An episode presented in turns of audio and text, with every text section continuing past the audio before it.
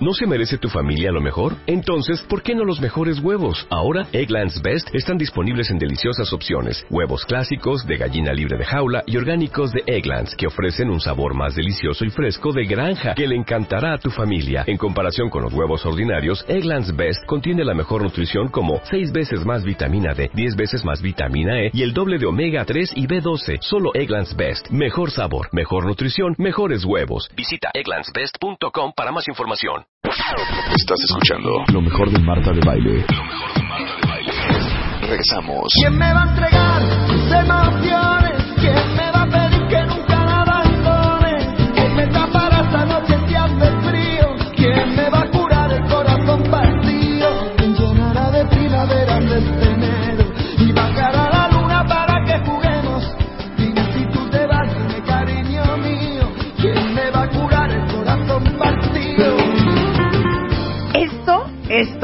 que es uno de los grandes éxitos de Alejandro Sanz, se llama Corazón Partido. ¿Y por qué se escriben canciones sobre esto? Porque hay cosas que duelen y eh, cuando te parten el corazón. Y hoy no vamos a hablar de la patología cardíaca, de la que alguna vez platicamos con el doctor Manio, Man- Manio Fabio Márquez, que es cardiólogo. Esto es para todos aquellos que después de tanto tiempo, de tantas cosas, de tantos intentos, simplemente no se han podido recuperar del corazón que les partió alguien en su vida. Y, y déjenme decirles nada más una cosa, y para eso está Tere Díaz con nosotros hoy. Esto es súper interesante. Fíjense que estaba leyendo ayer, justamente para este programa, algo que se llama eh, The Social Attachment System, el sistema de apego social, que es muy interesante porque miren, el dolor emocional que uno siente cuando le rompen el corazón es justamente parte del instinto de sobrevivencia que tenemos todos los seres humanos y les voy a explicar por qué.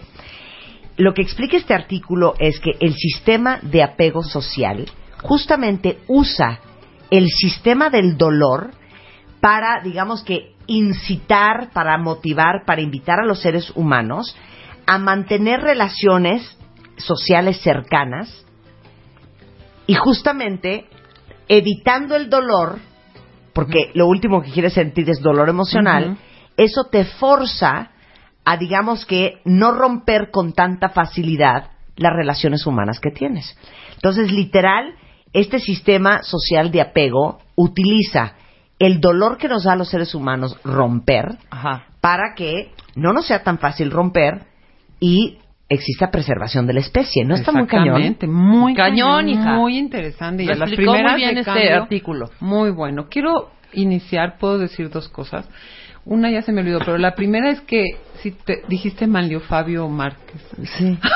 Manlio Fabio Márquez. ¿Es nuestro cardiólogo? Es nuestro cardiólogo. sí es Fabio. Sí, Sí, Manlio, Manlio Fabio, Fabio. Márquez, Agua, claro. agua, agua. Es que- claro. Es que Este yo- es Pensé Márquez. que era el político. Es que no, es que aquí como no dice Fa- Sí, Márquez, Márquez. Ya, ya se nos estaba yendo por la libre, pero no, no. Ah, bueno, ah, yo Claro, no era luego Manlio Fabio. Beltrones, No. era Manlio Ese Fabio no. Márquez. Eso Es es- Este es senador, este es cardiólogo. No, es, es de acuerdo. Claro, Bueno, pero, pero nada más para ¿no? aclararles algo, porque lo hablamos un día con eh, Eduardo Calixto, que es neurofisiólogo, y el programa se llamó ¿Por qué duele tanto tronar? Y esto es bien importante porque tiene que ver con todo el proceso neurológico que uno siente cuando te enteras que te pintaron el cuerno, cuando te dicen no eres tú, soy yo, te cuando dicen, te "Ya dice me fui". de veras ya no estoy voy. enamorado de ti, ese dolor que se siente justamente eh, sucede en eh, el córtex del cerebro, en el cíngulo anterior, cuando sentimos estrés y cuando está sobreestimulado el nervio vago,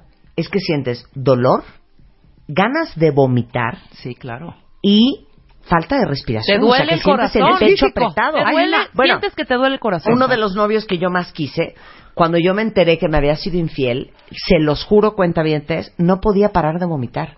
Y es justamente la reacción de mi cerebro, este, de mi nervio vago, del giro del cíngulo, reaccionando al dolor que esa emoción me estaba produciendo. Por eso cuando alguien truena y te dice es que te juro que no, siento que no puedo respirar, siento que me voy a morir, Si tú no te lo juro aquí, que me me duele el pecho, te lo juro que me falta el aire. Esto es muy real, así lo vive el cerebro. Y por eso está el día de hoy Tere Díaz, para los que no han podido superar el corazón roto. Primero saber que nuestro, aunque sientas que tienes el corazón partido, nuestro cuerpo y nuestra psique está equipada para sentir eso, acomodarlo y atravesarlo.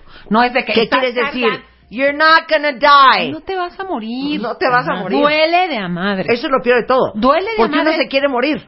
Entre que te quieres morir y crees que te puedes morir, que sin eso no vas a poder vivir. Exacto. Es que es eso. Hay quien se quiere morir, ya también vayan al psiquiatra, pero sí hay una sensación de falta de sentido, pero hay quien cree que no va a poder vivir. Y la noticia es, créanme, y quienes lo hemos vivido lo sabemos, que duele de a madres, pero nuestro cuerpo físico y emocional tiene la capacidad, y aquí viene la palabra clave, ¿eh? con un proceso de atravesarlo. Y pongo el símil de una operación. Hay operaciones terribles. Y, y- y dices, no, ¿cómo voy a poder? Corazón abierto y me hacen y tanto, y anestesiado tanto tiempo y recuperación inconsciente. No, no, no, sí vas a sobrevivir, pero sí tienes que atravesar un proceso cañón. Si quieres salir caminando, Claro. eso no, no ocurre en una recuperación física. Y es una comparación muy buena. No ocurre. Tú estabas muy bien, te pasó algo, estás fatal, te operan y te vas a estar muy bien, aunque cuando estés tirado en el lecho del dolor, con 80 tubos, creas que no se puede. No, Claro, se puede. ¿y no crees y uno también- que, que- que Perdón. uno querría al día siguiente, como dice mi mamá, el dicho de si te veo no te conozco, si te conozco no me acuerdo. Exacto. Pues sí, cero. Y No, cero va a pasar cero, eso, claro. ¿eh? Y No, esas es... Ay, ma- Rebeca, No, perdóname. Vamos a darnos es que, la palabra es que yo creo que es un poco intensos. más allá de, bueno, no sé, lo voy a poner acá. El, el- el rollo del perdón, de perdonarte, porque muchas veces es me rompió el corazón, no me rompí el corazón. Y esa es la neta. Tú sola te la... Ese proceso de recuperación más lento, de no poder Es superarlo. cuando no asumes tu Cuando responsabilidad. no no tanto de asumir, hija, de no haberte perdido un eh, pedido de a ti perdón o perdonarte a ti. ¿De qué habla? De todo lo que sí, de ¿De todo lo que te permitiste tal vez que Ah. te hiciera el fulano, Sí, ¿no? pero te por voy a decir, ejemplo. si hay cabrones y cabronas que hacen patanadas y ya hicimos algún programa de patanes Sí, que claro. sí se vuelan la barda. Ahora, que esperamos que la experiencia te permita asimilar, no solo asimilarla, sino aprender y no repetir el patroncito, porque hay, hay- hay al, al octavo que te, que te salió así, ya, ya, ya, ¿no? Claro, claro. Pero hay veces que, que sí. Esto que dices, Rebeca, es importante porque sí te enojas contigo, pero de pronto nos sobrejuzgamos. ¿En qué sentido? Hay edad en que no tienes, a ver, piens- pensemos todas, que no tienes la experiencia para darte cuenta que eso es abuso. Claro. Que aquel viene con... Que, Lo que tú eso eres significa- Claro. y el otro viene con, con, con tres calles de, de, de ganancia. O Sí, sea, ¿cuántas veces no te dicen, ya perdónalo para que lo sueltes? Ya perdona a tu ex para que lo dejes soltar y puedes... No, no es ya perdónalo, a eso voy, insisto. Es ya perdónate tú, hija. Pero, perdónate por haberte permitido ser el tapete o lo que haya sido en esta relación. Pero es que pues. no te lo permites. Yo creo que cuando tienes dos colores, pintas con dos colores y luego ya que tien- ya te diste cuenta y tienes cuatro, ay, ¿por qué no le metí azul cielo? Sí, no, claro. porque no lo tenía, no lo veía, no Sí, lo entendía, no no, tienes lo los sabía. recursos. Entonces Sí. es, es, bueno, si te lo dijo tu mamá, tu abuelita, el vecino, todo, y ahí fuiste, Sí. porque luego no... fa- Y aún así, aprendes muchas veces Claro. a putacitos, ¿no? Claro, segundo punto. Es correcto. Entonces, por tanto, el típico y trillado, libros y enciclopedias, tienes que atravesar el duelo. No te puedes ir de un lugar que nunca has estado. Si no tocas el dolor, no te puedes salir del dolor. Entonces, tienes que tocar Qué el dolor. Uno es el azotado que ya se queda y le gusta. No, pero tienes que tocar el dolor para poderte salir del dolor. Ayer hablaba con una amiga Nunca que te está- puedes ir de un lugar que en el que estado. en el que no has estado. Entonces, ¿cómo voy a Para dejar de salir del dolor tienes que tocar el dolor. No puedo creer. No puedo creer. Tweet material, tweet material. Bueno, entonces tienes que poder estar ahí para poderte salir. O sea, fíjate, llora como cerda. Martiriza a tus mejores amigos. Sufre. Enciérrate, Enciérrate. helado, haz cosas Engorda. que no, no hagas cosas demasiado Sí, este, exacto, autodestructivas, porque hay quien se da, digo, dos noches de pedo está bien, pero ya que te la agarres toda la semana por seis meses, te perdimos, ¿no? Sí, sí. Ya te perdimos. Hay gente que se va, es que fíjate, este es un área de oportunidad como toda crisis. O creces o hay quien se queda. te ¿no? hundes, Y claro. se queda muy mal. Y ya, los talleres que hacemos, llega gente que ya va por la tercera pareja y no superó a la primera. Al Dices, del 94. "Wow, nunca estuvo en el dolor Claro que no sigue salir repartiendo los pedazos rotos Claro. del Pero corazón aparte a todas las ya, ya sin parejas. porque el dolor se va montando de cosas, entonces, sabes que no duermo. Este, cuando veo un perro me asusto. O sea, cosas que ya no tienen nada que ver con que me dejaron de esta manera, pensé esto, creí esto de mí, lo sigo creyendo, ya hay capa sobre capa. Entonces, tienes que atravesar el proceso de duelo con todo lo que implica. Y algo bien interesante, y ayer hablaba con una cuata que estaba viviendo esto de muy feo, ya no voy a decir, hoy vengo con mucha grosería, me voy a controlar. Y decía, fíjate que lloro tanto, me encierro, me pasa, que llega un momento en que ya, aunque quiera, ya como encarreradita en el drama, ya se me agotó, ya tengo ganas de irme al cine, de, de, de, de, de ver- de hablarle a mi a- vecina. ¿Sí me entiendes? Llega un momento en que de veras, aunque sea por pequeños intervalos, entras y sales. Y puedes decir, qué raro, debería estar azotada, se me antoja ponerme a leer. Y eso ocurre cuando lo puedes tocar. Entonces, lo primero es atravesar del duelo. Y no me voy a echar el rollo del duelo porque todo el mundo Sí. sabe que la negación, pero que el enojo, pero que todo eso lo podemos eh, hacer largo otro día. Uno, el primer caos, el shock inicial, sobre todo cuando te dicen voy por el pan y no volví, es un periodo que dura entre uno y dos meses. Ese caos de no puedo, me ahoga, me duele, ¿verdad? Va a pasar. Estate sentadito. Es como cuando te revuelca una ola. Te acaba de revolcar, te deja en la playa, ¿qué? En ese momento te vas a volver a meter a nadar, pides que te traigan unos esquís para... O sea, no, te quedas sentadita en la playa un ratito a que se te quite el atarante.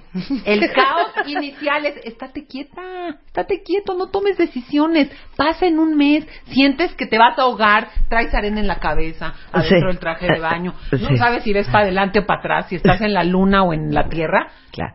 pasa rápido. El caos inicial de shock, en un mes más o menos, pasa. Dos, siente lo que tienes que decir. Dios nos hizo agujerados para no morir reventados. Escribe, llora, vomita, tú dijiste que vomitabas, este, viene la diarrea, este, gritas, eh, Tragas. hay que, hay- tragas, hay que, hay que sacar, hay que estar en el dolor para poder salir de él. Tres, en vez de liarte con quién sabe quién en ese momento, construye una red de gente que te contenga. Necesitas contención. No te busques a un fulano o una fulana en ese momento que estás completamente desubicado. Y aparte muchas veces, Marta, el que era tu amigo no es, la esposa de su amigo que se hizo su, tu amiga ya tampoco. Entonces tienes que construir una red con tres o cuatro personas significativas que si te contengas, que te aguanten la verbo, que te contengan, que te aguanten la verborrea. Sí. Ah, porque es clásica Y, y el- la y verborrea. y- y- Y y el monotema. Sí, una amiga me decía, ya me lo dijiste diez. Le digo, ¿por qué? ¿Verdad que esto y esto y esto? ¡Sí! Ay, ¿por Claro. qué me hablas así? Y me luego lo uno comete otro veces. error. ¡Sí! Cuando tus amigos ya están que van a reventar oyendo el mismo cuento, entonces empiezas a buscar oídos frescos.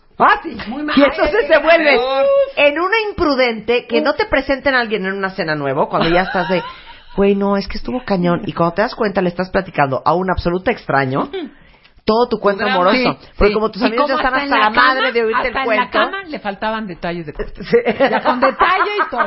Postura y todo. Claro. No, entonces, esa es una gran, porque lo estoy poniendo, te, te me estás adelantando Oído fresco. en lo Ah, que ok. no se debe Ok. hacer. Contarle a quien ni le importa, ni te, le va, ni te va a guardar el secreto. Si lo conoce, le va a ir a decir. Vas a ser motivo de burlas. Aparte- ¿A qué chingado? ¿A qué chingados le cuentas? Porque aparte saben que esa gente... Oído fresco me gustó Oído mucho. fresco es precioso. Esos oídos frescos no lo conocen o no la conocen, no te conocen a ti. Y entonces, de hecho, el consejo que te pueden dar es bastante Eh, subjetivo no, y chafa. No, no, no. Está siendo motivo de Muy mal, espectáculo. muy mal, O sea, le da muy risa, mal, le de da coraje, sí, muy mal. Muy mal. Entonces, eso no. Construye una red de gente que te pueda contener, que sepa que estás en un periodo de transición y que te ayude a no hacer esas estupideces y que sí puedas tú. Es muy importante hablar porque nosotros nos ubicamos, somos seres del lenguaje, a través de explicaciones, damos una explicación, la volvemos a decir. Por eso tenemos que repetir tanto, porque el decir, volver a decir, narrar, reconstruir, darle un significado que va cambiando con el tiempo, permite asimilar la experiencia. Claro. Entonces, amigos que te contengan o familiares. Y los que no, ¿sabes qué? Es una época de, de- de limpieza de closet social, ¿eh? Hay gente que dices, no da para esto, Claro. no entiende, etcétera. Tres, re- o cuatro, ya no sé el número, no me importa. Reconcíliate con la soledad. Ah, qué tabús y prejuicios de que yo solo soy un amargado, soy un fracaso, en la soledad. Estoy a- incompleto. No, pues sí, No, no. pero, a ver, Tere, terapeuta. si habemos personas, El plural, ¿eh? Fue bueno. no nos gusta estar solas. Bueno, no te digo de que toda la vida. Pero tienes que No, tolerar es ciertos hija. espacios de soledad. No, pero hay Puedo que abogar por mis compañeros. A ver, que- que no nos gusta acabe. estar solos, no sabemos estar solos y solos nos sentimos, pues, más que nada desahuciados.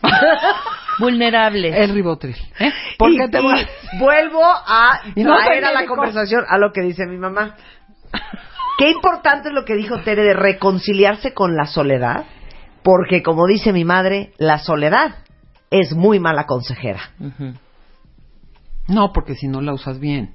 Puede ser muy buena consejera. Claro, pero lo Puede que te quiero decir es que sentirte Digo, no quiero contradecir a tu mamá de ninguna sentirte manera. solito, sentirte Ah, es que son- aventado, es que son las sentirte creencias como de perro sin dueño, Con el autoestima vas por los suelos. es un muy mal, una muy mala consejera, Ah, claro. porque entonces ¿qué pasa? Pero no es la que soledad. es como ir Es tu cabeza. Bueno, la desolación. Ah, sí. Sentirte desolado es muy mal consejo, Sí.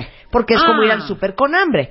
Entonces te vas a enrolar con el que sea porque traes un hambre de hombre, un hambre de mujer infernal, y entonces, como quieres mitigar la soledad a como de lugar, te enrolas con cualquiera. O te encierras, Marta. Cero Tú estás porque eres- entendiendo mis conceptos, Sí te estoy hija. entendiendo. Sí, y vas a ustedes ver- sí cuenta bien. Espérame, te voy a contestar de una manera en que te vas a dar cuenta que sí, pero tanto me regañas que ya se me olvidó. Tan sí que tú lo resuelves acompañándote de alguien. Claro. Pero hay gente, tú, porque eres una gente más sociable, que quieres Sí. Hay gente que se encierra porque es más, como dice Rebeca, de yo puedo sola, ¿para qué? Si bien estoy solo, ta, ta, ta, y se encierra para siempre. Que tampoco es reconciliarte con la soledad. Claro. Es encerrarte, aislarte, que es distinto. Estar desolado es distinto, estar aislado es distinto. La soledad es esa realidad que todo ser humano, más en el siglo XXI, tiene que aprender a vivir. ¿Por qué? Les recomiendo tanto un libro de Marifran Sirigoyen que se llama Las Nuevas Soledades. Por lo mismo que les decía de Willy Pacini, que vamos a tener periodos de pareja, de grandes amores, a veces sí, a veces no, ella dice, los habitantes del siglo XXI tienen que aprender a vivir temporadas solos y temporadas acompañados. Porque así como antes, o estaba el arca de Noé, cada oveja con su pareja, porque no había manera de sobrevivir, este, o te ibas a un seminario y eras padre o esas Sí, cosas, o te- eras al desierto, te monje, aislaba. o no sé. Ahora tenemos que aprender a turnar periodos de acompañamiento y de soledad porque vivimos mucho tiempo, porque los amores duran menos tiempo y porque el tipo de vida, las mujeres en espacios públicos, etcétera, etcétera, un individualismo integrado, permite tener estos cortes amorosos. Y Claro. tienes que aprender a estar cómodamente solo, no toda tu vida. Pero Sí, Marta, no es que te vayas a ir a comer sola a un No, y que restaurante digas, ya 80 veces. nunca, no. No. valgo nada. Claro. este, Pero etcétera, sabes que es muy rico saberte ya curada, pues por, por ponerle un nombre, llegar a cualquier lugar segura, irte de shopping, comprar solita tu ropa, ponerte guapísima, llegar a una cena tan Pedirte tu segura copita de vino. Ay, qué bonito. entre amigos. No, o y decir, solita, ¿eh? o solita, ahorita voy a poner entre amigos la riqueza la- y ese sentir tan, tan a gusto de nadie me mueve ahorita.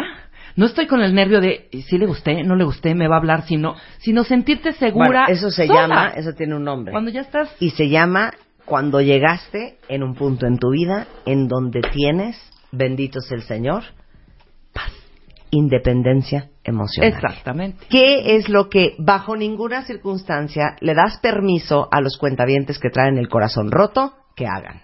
Ujú, Ok, llamarle a medianoche en esos momentos de desesperación, este querer ser amigo y uh, uh, ser más amigo de sus amigos, como para que te cuenten, como que eres linda y vas a conservar el vínculo y que no estás acercándote a quien te va a decir cosas que no te va a servir, que le van a decir a- al otro que estás o a la otra que estás de, de muy mal. Entonces, por favor, pues sí tienes que poner una distancia. Lo que decía, si te vas a tirar al pedo, que sean dos noches, porque si te la avientas seis meses, vas a tener dos problemas que estás sola y estás en un problema de adicción o ya perdiste la chamba o lo que sea. Dejar, eh, bueno, poner en riesgo tu salud sexual. No hay a quien le da, a quien le da por de chile y dulce y manteca. Una cosa son los amores de entretiempo y otra cosa un descuido. No hay quien se vuela y francamente pone en riesgo su vida afectiva y su vida y su, su salud sexual también. Lo que decías, Marta, bien importante, no hables y te agarres oídos frescos con gente que ni le va a importar tu experiencia, que te va a, a- a decir algo que te sirva, nomás como por, ahora sí que grábate y escúchate, ¿no? Porque andar haciendo esas cosas. Hacer promesas incumplibles. No falta el que te juro que ahora sí nunca voy a volver a ver a mis papás porque yo sé que mis papás eran lo que a ti nos echaron y a mí nos echaron a perder la vida. No hagas promesas incumplibles. Dices cosas que no vas a hacer. No vas a ser otra persona de la que eras. Entonces, aguas con lo que prometes. No te estés acercando a lugares donde ibas y lo vuelva, lo puedas encontrar. Porque si lo haces como palazote de voy a llorar porque aquí nos encontramos, ya lloro, ya me harté, ya me voy, bye. Pero si estás buscando lugares donde lo vas a encontrar y probablemente con alguien más, bueno, qué afán, ¿no? O sea, no es necesario. Perseguirlo de alguna manera, por supuesto, conductas agresivas, de que ya le fui a, a difamar en no sé dónde, ya en sus redes dije que quién sabe qué, ya hablé a la oficina y les conté. Eh, no, no falta quien le poncha no, la no, llanta. ¡Qué horror! Cosas de locos, ¡Qué horror! Pero, pero pasa, ¿eh? Y pasa bastante.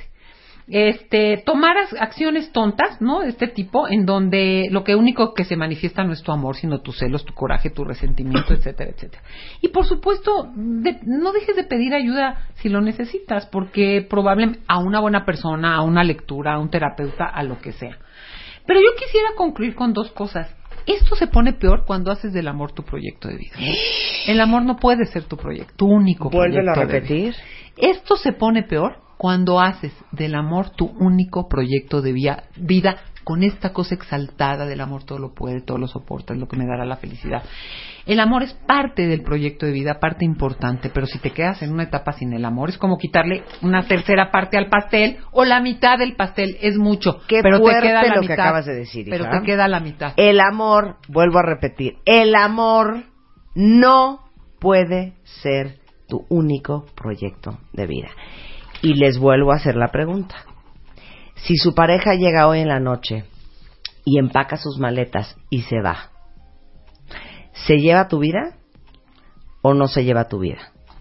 Si se lleva tu vida, porque toda tu vida giraba alrededor de esa persona, tienes un serio problema. Seriosísimo. Serio Porque problema. tienes que empezar a construir la vida de cero. Y de ahí la importancia de hoy, tengas pareja, no tengas pareja donde estés, empieza a construir un proyecto de vida que te haga sentido Personal. con o sin pareja. Que el camino te entusiasme. Que el, que el trayecto responda a tus valores, a tus intereses, a tus necesidades, a tus sueños, a- al despliegue de tus recursos, porque aún sin pareja el caminar tendrá sentido. Si no te vas a quedar sentadito, eh, va- eh, totalmente en shock por mucho tiempo, o te vas a trepar al primer tren que pase que Sí, vaya a la tú. bicicleta de alguien más, como Y- nos dijo Fernanda Castillo aquí. Cada quien su bicicleta, ¿eh? Oye, luego dice, ¿ah, ¿por qué llegué aquí? No, pues porque te subiste al tren que no iba para... No, no sabes ni a dónde quieres ir, hijo. Entonces, fíjate en qué tren te subes. Muchas gracias, Tere. A ti, Marta, Un placer tenerte aquí. Estás escuchando Lo mejor de Marta de Baile. Continuamos.